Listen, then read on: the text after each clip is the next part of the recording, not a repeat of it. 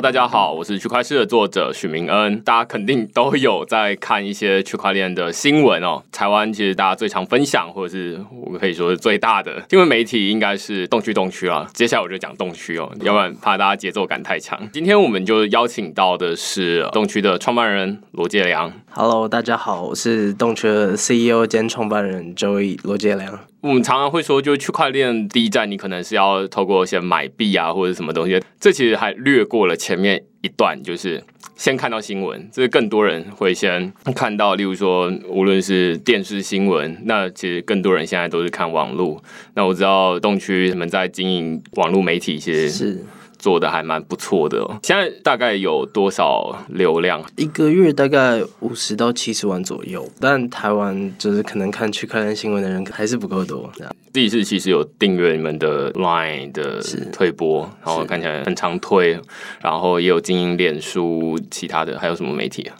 脸书、YouTube、Twitter 其实有，但台湾人没有人在看 Twitter 是。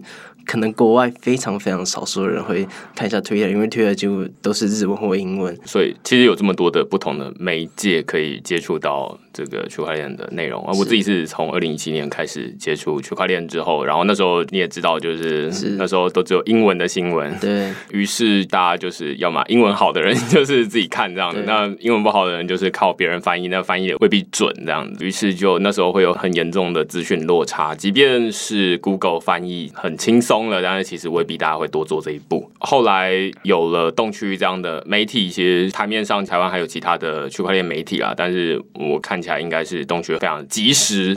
这是你们主打的东西吗？是及时，还有更深度、更全面吧。而且，其实我们是朝着更完整的一个议题为主的。不然，比如说有时候发生一件大事，那你只报它前面，不报后面的话，其实台湾的听众就失去了解这件事的权利。可能你到最后还是对，比如说一些国际上是，甚至一些国家带有某种偏见。那其实对你往其他国家打的时候，或是接受一些资讯，或是判断一些，比如说投资的方向的时候，其实。就是会有很大的阻碍，所以这可能是我们比较跟其他区块链媒体比较不一样的地方。你可以举个例子吗？我们还没出来的时候，就有些区块链媒体他报一件事，比如说那时候中国突然大大接受比特币，而且他们做了某些事情的时候，好，那个时候 ICO 等等东西都是自由的，也很多 ICO 出来嘛，大家可能对中国的印象是你在那边做什么都没关系，但中间又发生了一件事，叫做可能九四事件。嗯，那那个时候中国政府。封了一大堆媒体，一大堆币，很多人被抓去关，甚至很多人都退币，甚至一大堆大陆的企业开始往国外跑出去，在新加坡设点或往不同的地方设点。那这个时候，哦，这件事可能就到这里为止。台湾人可能就觉得，哦，好，那现在中国是一个完全禁止区块链的地方，也没有人会过来。那可能如果媒体就报到这边就为止好了。嗯。可能就没了，大家可能就会觉得中国是这样的地方，但其实近一年来，中国政府其实是默默的放松了这条界限，虽然没有大新闻或大事情。直接说出来说哦，我现在开始开放区块链比特币，但他其实是默默透过一些方式告诉一些业者说，你可以做某些地方，你也可以做某些地方，但都不能公开。如果这件事到前面一段的大事件大家都有报就停了的话，台湾很多人可能对中国人印象就不太一样了，可能还是觉得哦，如果我现在出了某种币之后，中国政府就会来挡你，或是这个币很可能就会夭折，或是发生各种事情。但其实现在这个风险是小很多的，或是非常小。的，或者其实有一些更小更小的案例，很多媒体都没有追到，那可能我们去追这件事，嗯，然后报道这件事的时候，那其实台湾人可能对某个国家的现况，本来是一种印象。但他的情况已经比这个印象又更不一样了，那我们可能就有责任把它报出来，保障大家对于可能全世界的了解，一种不管是观感，不管是了解，不管是知识的一个权利吧，而且甚至是一种可能各方面都需要关注的地方，包括我们也报了特别多监管方面的议题，不只是台湾，或是比如说很多区外媒体好了，可能是报喜不报忧，报忧的话可能是那些真的很不好的事情发生的，但其实有些比如说平淡无奇的新闻，甚至比如说流量。量也不高的，但我们还是非常认真，是想要报出来。嗯，那为的就是我们新闻还有知识完整性，更重要的是我们听众的还有我们的观众的一些权利。这样了解。那刚好提到就是说，像这些当地政府，例如说中国政府，他没有公布出来的这些讯息啊，是。那你要怎么取得这些资讯？其实有两种啊，一种是先不管我们有没有跑出去好了。其实有一些事情加起来的蛛丝马迹，可以连成目前，比如说中国政府对区块链的态度。嗯，但那些东西可能都是一个一个的小事件。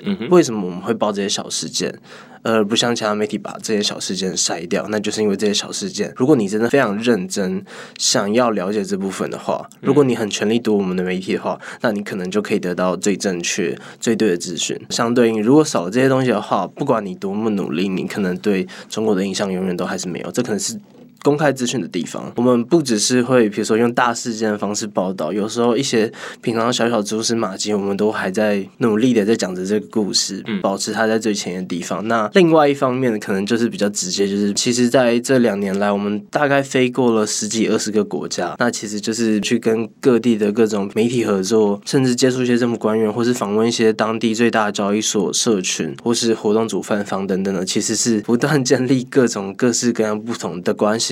这其实有点不一样，是大部分区块链公司往全世界跑的时候，可能只为了商业合作。嗯，那可能往全世界跑，可能更多一个目的是，除了为了商业合作之外，我们更重视一些虽然他没有任何商业利益，但是不管是他的观点或他的资讯，或是他的人脉，他可以带来更多更神奇的资讯的地方。所以其实我们是在养一个全球我们的。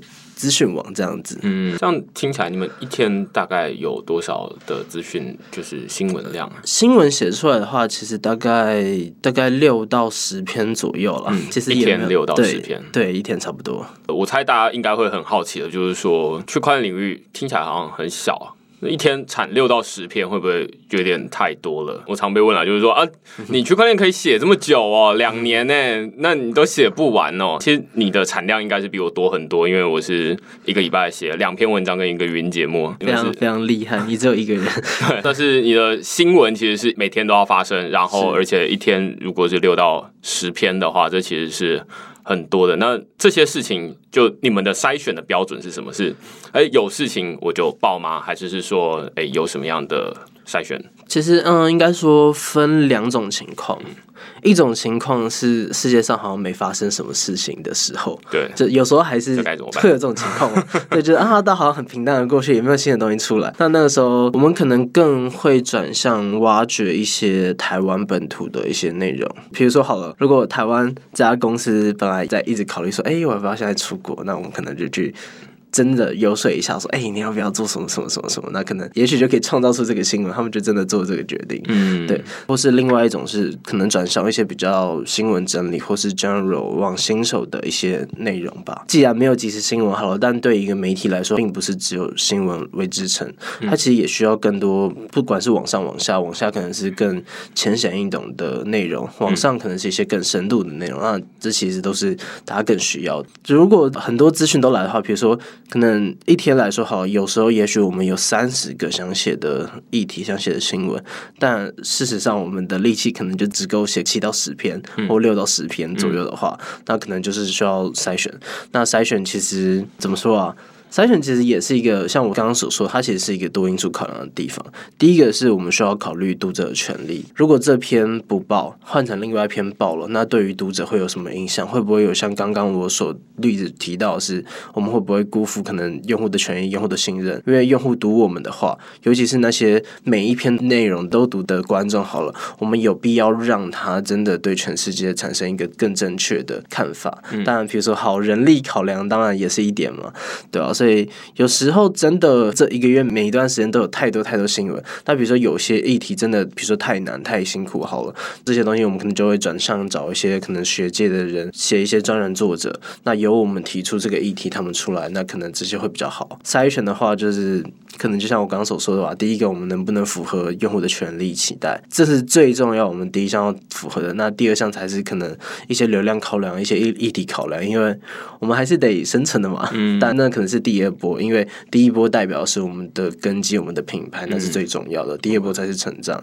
那第三个当然就是说，哦，可能我包出去的话，可能会对产业有什么影响？嗯，比如说有时候我们的一篇新闻有可能会影响到某一间公司，真的它可能从天上掉到地狱，或从地地狱直接可能飞起来飞天堂，或是大家都不认识，突然变成大家都认识，那会有哪些影响呢？那这些其实都需要综合评估的。那在另外可能就是领域方面吧，嗯比如说之前市场牛市的时候，最常发生的一件事就是说。很多很多新闻，而且超多事情发生，而且都是可能投资相关的、法律相关的。那通常牛市的时候，大家最会忽略的东西叫做技术，嗯，也没有人愿意看技术。但是如果你不报技术的话，可能全世界或是整个听众们，大家可能就会慢慢忽略掉技术这部分。所以有时候我们甚至会明明投资资讯有超多要报，但我们反而今天还是得查技术，因为这还是更重要的。即使读者不知道这个的重要性，但我们也是得。告诉他，即使现在没有多少人看懂，可能只有一趴的读者懂我们为什么要报这一个技术，但是我们还是得报这件事情。所以筛选的话，其实就是有多方因素，那大概就是这几个面向。这样子。我刚刚很好奇的就是说，你从第一阶段就是以用户为考量啊，就是说，那他们会不会损失一些权利？我最好奇的其实是说，你们心目中或者是说现在主力的读者是。什么样子的人？你可以稍微描绘一下，例如说他年纪，或者是兴趣，或者是……其实从 Facebook 后台来看呢，基本上还是二十到。四十岁，那更精准一点，可能是二十到三十五岁左右的男性偏多的读者。可能这其实也不一定是因为我们读者，而是说现在区块链的整体轮廓就长这样。那整体轮廓里面，真的会认真一直看，每天都看新闻。像其实很多技术工程师好，嗯，可能更专注的是 get 好，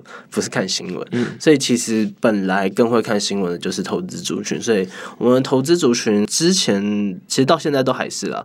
就会投资也想学习的人，可能占到八九成左右。嗯，那剩下可能一两成，其实有些技术人也是会投资的嘛。那那些我们可能会归类为投资族群。这最后一层可能是一些特殊读者。举个例子，我们有一群特殊读者，可能是各大主流新闻媒体。嗯，因为比如说像我们七月办 ABS 嘛，我们就逼迫了全台湾各大家媒体都得写区块链相关的东西，但他们平常根本就没有学习，根本就不懂。对，所以他们后来有些人开始被分配到区块。链这条线，那他们可能就是定期读我们的东西来学习区块链这个地方。那这其实也是一件好事，是我们可能也导正他们对全球的一些概念，也导正可能对区块链的一些正确的知识，嗯，而非被一些可能为了某种目的而存在的媒体影响到有错误的影响。那其实对于整体台湾普通的大众的区块链的看法，也是会变得更正向的。那我相信这部分有一半人应该也是看许言。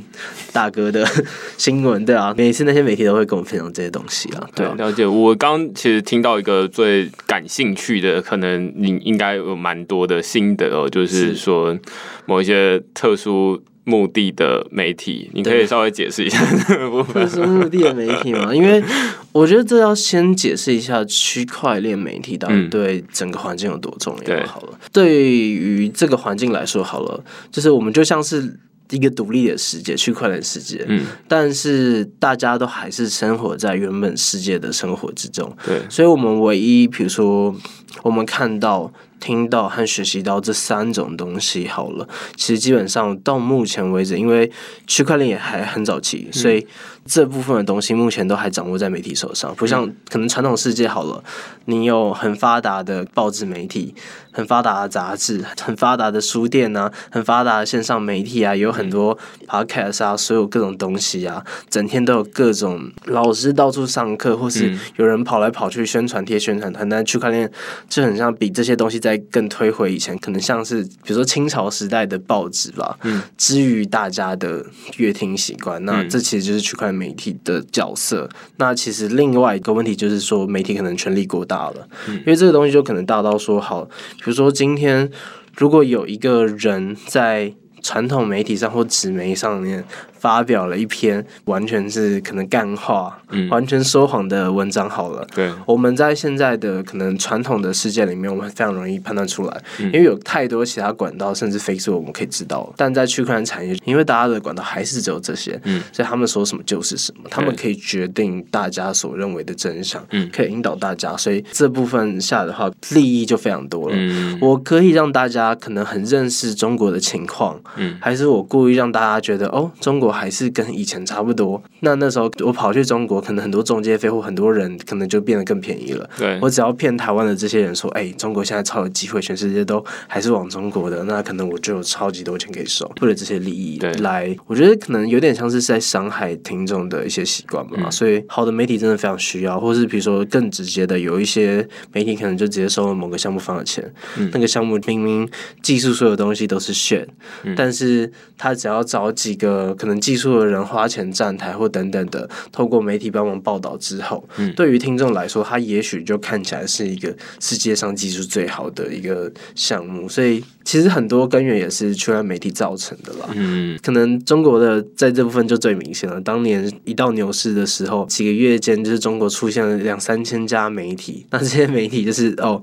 我要把大家的乐听的东西都占满。那这样子，我以后要讲什么，那你就得听什么。他们忽略一件事，长期下来之后，就是他们最有名的。例子就是啊，可能韭菜的钱都被骗光之后，必须要放他们回去工作一样。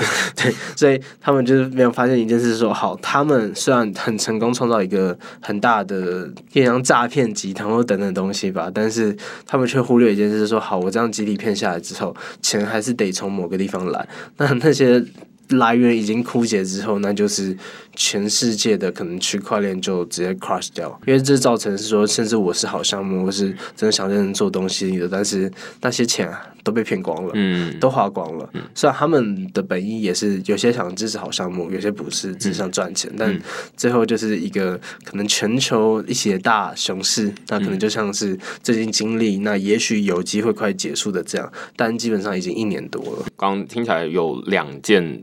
蛮重要的事情，一个是区块链领域是技术门槛比较高，那所以多数人其实是没有办法直接接触到，就是呃，你说叫他去买币，很多人其实就不会注册交易所了。嗯，那所以现在会有人要开实体门市嘛？是是。另外一部分就是说，那接下来他想要知道说，那这东西到底会不会涨，或者是什么样子？更何况是说叫他去操作什么智慧合约等等的，这太为难大家了。对，换句话说，这个使用者跟开发者之间目前。存在的是媒体，那媒体说开发者或者是这个应用领域长成什么样子。他们就知道是长成什么样子，对他们就相信这个东西长什么。OK，他们就看到那，所以换句话说，媒体决定了人民看到的区块链是长成的形状。当媒体有这么大权力的时候，权力在哪里，钱就往哪里走。对，所以钱就往媒体这边走，就是说，哎，那你帮我们宣传宣传这个项目，这样偷偷渡一下，那其实就对。那你平常有十个正常的。新闻，然后就偷偷塞了一个，然后进去这样子，那就是滥竽充数。呃，我不知道，反正就是混在里面。很多媒体其实看得出来是这样，因为说更夸张，像一些中国媒体好了，可能他们正常本来也只有十个正常新闻的。或者今天就可能只有十件比较重要的事，对，但他们可能会多涨了九十出，也配出来，嗯，对，所以比如说很多中国媒体啊，可能一天可以发一百篇或两百篇，但九十篇都是广告。这当然就是说目前的生态是这样，因为既然中间是媒体在收过路费，而你们注意力看我厂商当然是钱就到这边来，这是技术的门槛。那能解决办法，我自己目前看起来就是，除非大家开始动手。知道说哦，那这到底怎么用？是对对对啊，所以我最近开了一门课，这样就是讲到动手做。那另外一部分是说，对，也配这样。然后另外一部分是说地理的限制，就是我们不知道中国，或者是我们不知道新加坡，我们不知道南韩、日本的情况，这可能就不是一个技术的限制，而是说我又没有天天在那里，那我需要靠媒体来告诉我这件事情。是对，这当然是得靠高频率的。看新闻，其实也不一定是高频一块。应该说，举个例子啊，如果你今天是一个新加坡人，好像就没有地理限制这件事，或是香港人，因为对你来说，读全世界的英文新闻都是一样的。所以其实有时候这些地理限制，比如说台湾也读这种。中文。那其实全世界的中文媒体也不止在台湾，嗯，像包括我们最近也越来越多读者，也不是来自台湾，是来自不管是马来西亚、新加坡、香港或是中国那边。所以其实地理限制并不是一个真实的东西，没有人会阻拦你去知道外面的东西，但是是。比较像一个心理障碍吧，就是哦，对香港人来说，好，本来读全世界的新闻，看英国版的 BBC 或是 BBC 中文版，也都是很合理的事。但对于台湾来说，大家心里把自己困在原本的地方，所以才造成这些。看起来就是说，所以这中间得靠媒体来做这件事情，就是媒体来帮你借接这两个，就是哦，那你没有在日本，所以呃，你不知道日本发生什么事。即便你有在台湾，其实你也未必知道台湾发生什么事。其实我觉得应该说，如果语言言上真的有差异的话，那可能真的很需要媒体，或是资讯上真的很差。比如说，这是某一国的非常深、非常难的讯息，你无法直接读懂，那可能才需要媒体在中间。所以，其实有很多时候，其实大家并不是真的需要媒体，而是大家的习惯造成了这件事。那这其实也是一个我们也很想推动的一件事，因为当大家都有了这种习惯，有点像是我们大学的时候也学过一些东西，叫做媒体素养吧，大家都会习惯。去看这则新闻的本质，那这则新闻到底是真实的新闻，还是背后是不一样的新闻？第二种是说，好，那这则新闻它虽然这样报，那有多少是媒体特别讲的？有多少才是真实的？那有多少是他故意加点天出，想让你相信什么？那如果你不想相信他什么的话，那你是不是要再更往深度抓？其实我觉得这是一个我们现在也陷入到的一个问题啊。我们虽然可能用更高的媒体标准来挑选新闻来写新闻，但对于很多用户来说，看一则新闻对他们来说可能只是哦，我要看涨或看跌，所以。你写那么多，你就算附上一堆来源，或是你甚至是真的走访到他们拿到一个真实的访问或者第一手资料好了，还比不上一个抄的，那就是因为现在这个环境很大的问题。基本上，我觉得要解决这件事的话，第一个是如果听众上面在这边的话。在更在意自己读的内容是什么，学的内容是什么，然后深度的内容是什么。好，那基本上更好的媒体就更好生成。比如说像许明言，搞不好就可以得到更多观众的支持，或者我们也可以得到更多观众的支持，或者我们这些下的成本，大家才觉得哦，真的是重要。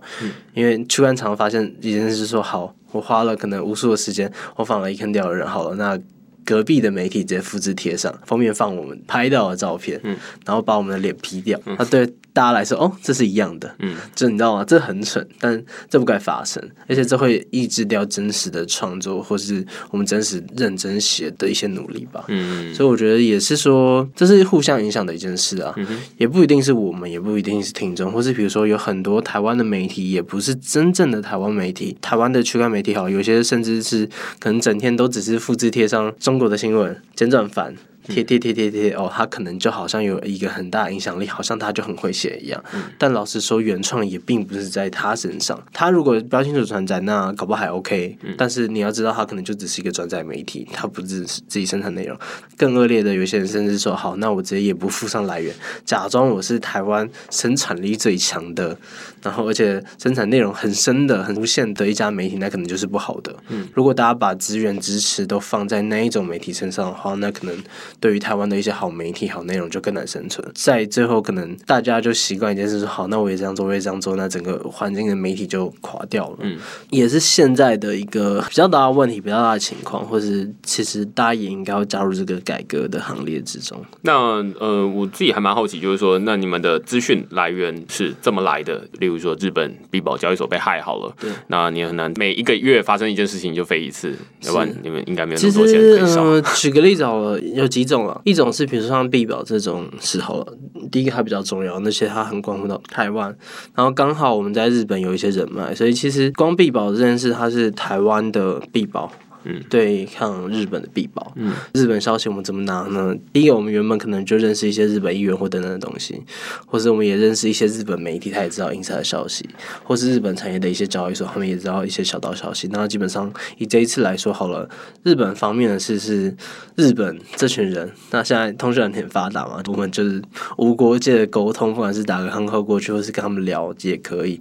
台湾必保这件事，就是我们直接跟台湾必保处理，问他们到底有。什么资讯，但也不是只有问他，也多方打听。比如说他虽然是这样说，但我们也会去问一下哦，可能律师对这件事有什么看法，学界人对这件事有什么看法，用户有什么看法，其实是一个综合性的来努力做这些新闻。应该说，非出国这件事其实只代表是建立人脉、建立关系。那基本上建立到之后，以现在通讯软体的状态，其实非常容易变成资讯源。除了这部分之外，还有另外一种可能，就是更及时的一些新闻。如果它发生在欧美，它发生在一些其他国家更多的地方，比如说大家也常看的几个比较有名的英文媒体，叫 CoinDesk 或 Cointelegraph，这是全球最有名的两家这样的媒体。其实我们也会跟他们建立一点关系。其实有时候你们可以少少数看到，比如说最近必报在日文发生的事情，还有在。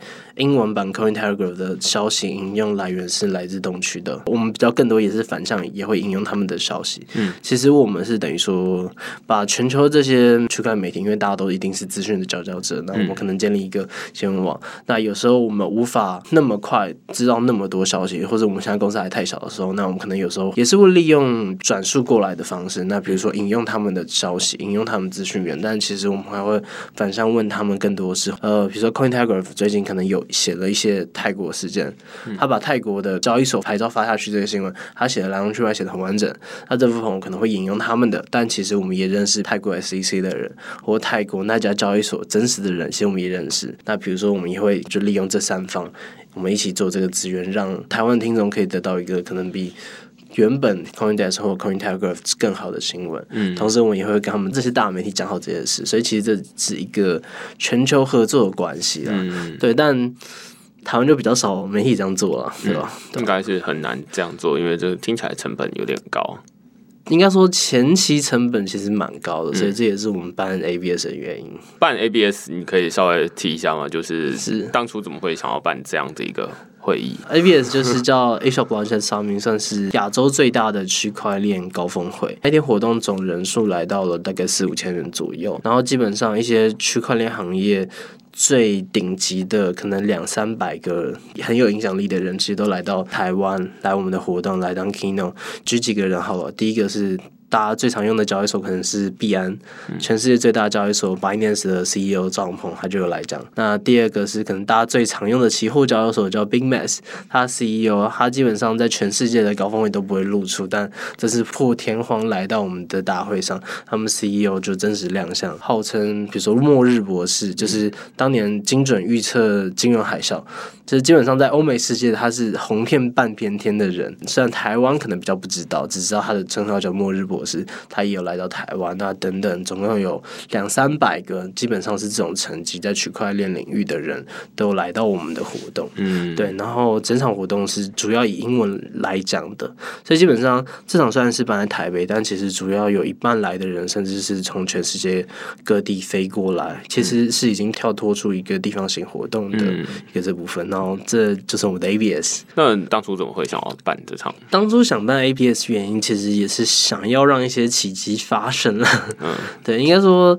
原本我们开始从台湾往世界跑的时候，对媒体的确在这个食物链上面算是蛮上面的，但台湾这个身份会让我们掉的很下面，因为大家都知道，可能台湾没有市场，也没有钱，也没有资金，那基本上很难，就是比如说来台湾发展什么，大家都兴兴缺缺，觉得没兴趣，可能是大家觉得台湾太不需要被大家理解了吧。那另外一点是说，可能是位置造成的。那另外一点也是可能一些客观条件是，台湾本来就人的确不多。嗯，台湾本来会投资区块链的资本本来就基本上可能一只手可以数得出来。嗯，不像是新加坡或香港都可以比我们多，可能二十倍以上。这本来是台湾的劣势。那其实早年我们在全世界飞来飞去、跑来跑去的时候，常常因为这件事造成了很多机会的流失。可能如果我这个时候是日本最大的媒体，好了，我可能结局是会完全。不一样，那其实这就很赤裸裸，就有点像世界的竞争啊。如果我们要当国际媒体来说，好了，我们的竞争就是会输掉。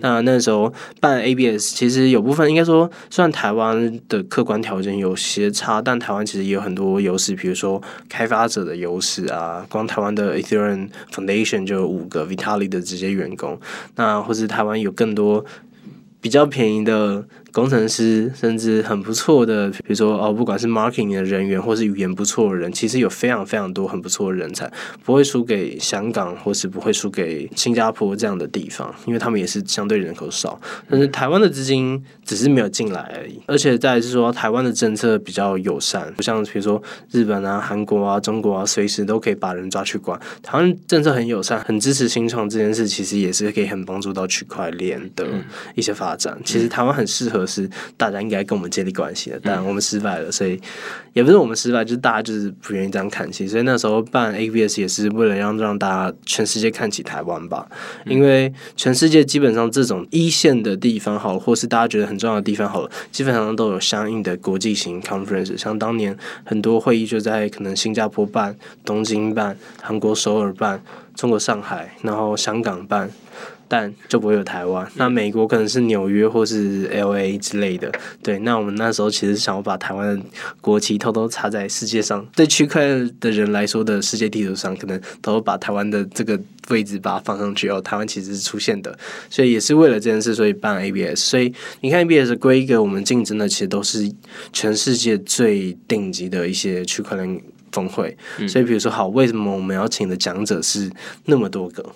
那为什么 level 是那些人？就是为什么不请到第一阶的人？那其实我们的力量应该是更好做到，而且成本更低。为什么要坚持这个规格、这个饭店等级，然后这样的服务？甚至比如说活动的一整周晚上，好，可能都还是会有可能三到四场的高级的 party 啊，你可以喝无限红酒、白酒，然后或是食物。为什么要有这些疯狂的东西呢？那其实是为了要跟这些人竞争。那目的就是说，好，我就是让这些人一起在台。虽然他们可能不会马上认同台湾的某些人是很厉害、很顶级的，但他们至少会看得起一些更高等级的政府官员，因为他们觉得哦，来当地还是要尊重一些人。那另外一点是说，好，他们看到哦，所有那么厉害、全世界最强的大咖都聚集到台湾，那台湾肯定有什么很重要的地方。让全世界重新注重到台湾吧。那进而其实也是想要改变这个情况了。当大家都觉得台湾有点什么之后，大家觉得好奇的时候，他们就会来研究。虽然我也不知道他们可以找到什么，但也许他们就可以找到几个自己可以在台湾发展理由。就像是当年香港和新加坡就是这样被找出来的。他也许就会把一些钱啊、资金啊等等的都投到台湾或是一些业务。那台湾的公司就更有机会走出去。之外，就是台湾有更多这些外国人来把台湾更努力的打起来。那也许台湾的产业可以因此而有下一波的革命或进展等等的。而不是像之前孤儿一样被隔离在这种世界之外这样。所以你现在做的听起来是有两件不同的事情哦，一个是新闻，然后另外一个是办活动，还有吗？其实我们从一开始第一天，我们坚持做了三件事，就是第一个是新闻嘛，新闻是线上还有大家乐听生活最重要一个地方。第二个东西是活动，活动可以聚集人。更好的传递、分享一些资讯或知识，甚至教育。然后第三个就是社群，社群就有分可能线上或线下的一些社群。因为动区的标语就是由社群而生的区块链媒体嘛。当年我会进到这个产业，也是因为社群。因为那个时候，哦，我找所有主流媒体，我都不知道该怎么学区块链。那徐明恩那时候可能也还要六个月才会出来。哦，我最后真的学习到我想要学习的区块链，或是就是我知道哦，我找到什么是区块链了的时候，也是因为一些线下活动。那线下活动的相连的东西，就是可能一些线上的社群。在那个时候，可能我连资讯都拿不到，甚至学校也都不会教正确资讯的时候，那其实是。一群人聚集在一起，很有热情的来整理这些东西、学习这些东西，或是找出说哦，如果你要看国外的区外新闻，好了，你 Google 这样找不到的，你应该要找哪些？台湾的哪些值得看，哪些不能看？哪些其实虽然他看起来做的很好，但他其实目的是要骗钱，所以他特别花更多钱做更好的。那可能其实那是一群人的努力，其实就是社群。嗯，对，所以后来我们其实一直到现在，这三点都是我们更重视、更注意做的事。但当然，我们现在。更多的一项业务，可能就是一些 to B 的教育训练，或是 to B 的一些资源对接嘛。比如说，台湾的公司想要打到全世界，那你到每个国家，你到越南要找哪里？你到日本要找哪里？或是你要直接对接哪些交易所？或是比如说，哦，其他国家的人突然想要打进台湾或是中文市场，那可能我们也给他们一些意见，或是资源对接，或是找资金之类的。对，那就比较 to B 是大家看不到的部分。对，所以你现在看起来好像就是除了了提供大家的资源，提供资源就除有 to C 跟 to B，对，那 to C 可能是新闻的媒体资源这样子，那 to B 可能是有一些在地的资源的借接这样子。对，还有吗？看起来应该就这三个。目前为主的还是比较多是这三个，其他当然很多小实验也有在做，比如说 High Blockchain 是然后可能帮助大家找工作的，或者很多小概念，但那都不是现在媒体主要的。东西了解，那就你现在看起来，就是说有哪些东西是你觉得应该现在区块链领域或者是台湾应该有人做，但是现在没人做的事情呢？其实有蛮多的啦。第一个来说好了，好像这个东西我们自己也有在准备，对，但只是说还没有真的做出来。就是举个例子，比如说银行界的人、金融界的人，很多人对区块链有兴趣，但为什么他们到现在都还是看不起某些区块链的东西呢？那其实就是说，可能比如说以前他们看的报表、看资讯，或是看的研究报告是更上一 level 的东西。以他们的专业度来说，好了，他们要看的东西不是那种大众媒体。或是哦金融媒体而已，他们想要看真正的报告、真正的东西，他们才会相信这些区块链的项目。就举个例子，比如说对于这些银行的人来说，好，他们可能要看到很详细的结构、专业报告，他才会相信一家公司今天想要投他。但台湾以前的散户是哦，我看新闻写你不错，那我就把可能六十万台币投你。但真的专业的人或是传统这些人是不会这样做的。那他们现在的确有兴趣，的确有心，但其实资讯无法满足他。那比如说一个符合他们这样资讯的产品，可能。也是很需要的，甚至也不止一个，要有更多、更多、更多的一起出来，就是资讯的门槛了。他们喜欢的资讯门槛应该是更高的。那这些更高资讯门槛的东西，如果没有人创造进来的话，他们不可能因为这些低资讯门槛的东西看到就被说服就进来。这也是造成很多土逼的人有些想进来，但还是迟迟进不来原因，是因为。根本就没有可以让他们相信的东西，可能这是第一个吧，或是一些真的，比如说区块链一些更需要的一些服务，或是更需要的一些教育。我说教育好了，可能很多人觉得哦，很多区块链的人在做，但比如说真正系统化的教育呢，真的有人在做吗？很多区块链现在在做教育的，虽然非常多，甚至全部都免费的，而且免费部分可能内容也做的不错，但他们可能目的也只是说，好，我只是稍微领你进门，或是稍微让你认识之后。我就只是想要把你导向我的服务，导向我的服务之后，你又有服务，我就不管你了，你有没有学下去根本就不重要。那比如说关于这边的教育的问题呢？简单来说，学校目前都还来不及满足这一个缺口。目前业者做的东西可能也都还不足以，没有人是真的为了教育来做这件事的。比如说，我真做了一个小小的人才网，那其实除了人才网，还有很多空缺。就是基本上，其实只要我们对到传统产业来说，好了，就是区块链界没有的，那其实。我们很多都需要做，比如说关于影像这边来说，好了，比如说传统世界的影像可能有，比如说蔡阿嘎，什么那群人啊，各种东西啊，甚至也有比如说一些知识型网红。但区块链界当时很多人也有做 YouTube，但他们可能目标是某一档 ICO 逼大家买，大家买完之后他就算了，甚至有些人名声也因此身败名裂。但其实都没有真的正确好的这些。不管是知识型网红啊，或是真的要教育大家的人啊，或是这样的节目，当然，徐明现在在做的也是非常正经，因为像这边其实也是一个很大很大的空缺，嗯，需要更多人一起来补充。举个例子，像人们刚刚进来之前就说，哦，就是这些人，大家可能是在什么样情境听的，学习到资讯，那。以那种群境学习到的人好了，可能是一些很忙的，但是搞不好是很重要的一些人，你才会在跑步的时候还在听 podcast 学习资讯，或者我在咖啡厅很忙的工作或者聊天的时候，我还是要听 podcast。像那种人来说，好了，可能时间比较不多，但他们是更值得学习区块链的一群人。这群人如果只能看。一个 video 才能学习，或是只能看，比如说我们的某一大篇新闻才能学习的话，他们可能没这个时间，他们可能永远都接触不到区块链。所以，比如说像 podcast 也是一个很重要、需要被捕捉的地方。对，只有这些可能资讯触及的地方，可能都捕捉，而且完整，而且不是说你一进来，他们目的达到，比如说啊，你注册某个交易所，好，我就不教你了，不是这种可能只是为了特定目的而教育的人，而是真正想要教育的人的教育体系完整之后，可能台湾区块链才会真的发。展起来吧。最近啊，我自己自从开课之后，我就比较不敢说我在教育，就是我自己会有点害怕，因为这比较像是说，哎，我已经有用过了，哎，我示范给你看我怎么用。虽然有很多交易所，他可能会办一些免费的讲座，然后教你说，哎，区块链的一些基础的知识。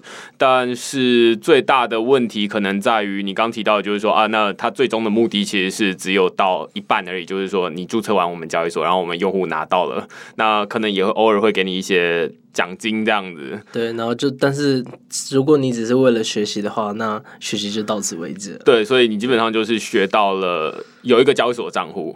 而我其实身边还蛮多这样的朋友，就是说啊，那他们都是参加这个讲座，然后之后他拿到一个账户，然后就没有了这样。对，你可能是为了了解区块链而来的那个讲座的外表。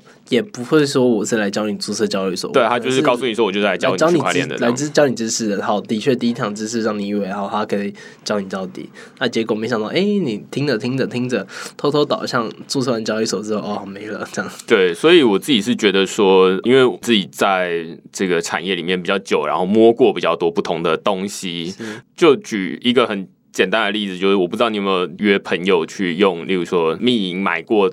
饮料好了，就实际花费过这些东西。那我自己是想象说，哎，如果我在脸书上面，然后揪我朋友说说，哎，那有没有人要去吃火锅？然后这一餐我用比特币付这样，那可能会有一些人会觉得说，哦，还蛮有趣的。当然，第一个是吃饭不用钱，然后第二个就是什么，就是说，哎，那想要看一下那到底是怎么回事？这其实还有很多不同的情境嘛。大家都知道，例如说在全家可以买比特币或以太币这样子，大家都知道，但没有人。真的用过？那如果你真的跑去问店员，店员未必知道。多数人身边其实没有这样的朋友。是。那于是就是，哎，你需要有一个人 demo 给你看，但是我也不可能分身跑去给所有人看这件事情。觉得影片可能是一个很好的载体啦。对。那所以你刚刚提到，就是说现在没有一个知识型的 YouTuber 在做区块链的内容。应该也也不是说没有一个，而是说。都还不完整。YouTuber 其实有一个角色的任务的，是整个产业，就像是这个职业，他要给社会的一个责任，对，没有满足到，所以。对，所以其实这当然也是从他的诱因出发，他基本上要拍这个就是要成本，钱从哪里来，他只好拍那些东西这样子。那当然他钱可能不是从投资者来，除非大家钱是投给他，是对吧？那所以从这个架构之下，会觉得说，要么你就是付费，你才能学到一些东西；，要不然就是你身边有一个不错的朋友，对，然后告诉你说，哎，这东西该怎么做这样。这还是回到就是前面提到，就是说媒体的角色啊，因为就是对目的是。是为了衔接这个产业跟就是使用者这两端，因为当使用者都会摸得到，就是你说苹果手机很烂，要不然我去实体店摸摸看好了，嗯，那这就很难被媒体操纵，是因为就我就摸得到，大家都会可以有各自的评判这样子，嗯，那所以我觉得目前看起来就是媒体当然扮演了一个角色，但是我猜接下来如果有越来越多人。用过之后，当然这可能还需要好一段时间啊。大家都知道，现在区块链的应用可能还很不直觉，是。对，所以初期非常仰赖像东区这样的媒体来，就是大家来知道说，哦，原来是有发生这件事情这样的。久而久之，可能会有越来越多的变化。但是我觉得，像是你刚刚说的这种实体活动，尤其在这这种。全球规模的看起来是这是另外一件事情了，对对吧？那这个看起来是一个士气的问题。今天非常谢谢罗杰良来语音节目，提醒大家，区块是现在在哈号上面有开一门线上课程，强调动手做，在课程里面给你彩币一百元的比特币，然后让你实际操作看看，就是说，哎，那区块链支付到底怎么回事？然后透过你有自己的实际经验之后。再来看看，哎，那 Facebook 或者是微软或者是 IBM，他们到底用区块链来做哪些事情？那最后再进到产业里面来，那这是一门大家需要付费的课，因为 因为我没有收他们的钱，这样子。好，那就谢谢大家。如果你喜欢这集云节目的话，欢迎在这个节目底下留言评分，好好的课程连接在下面，这样子。拜拜，拜拜。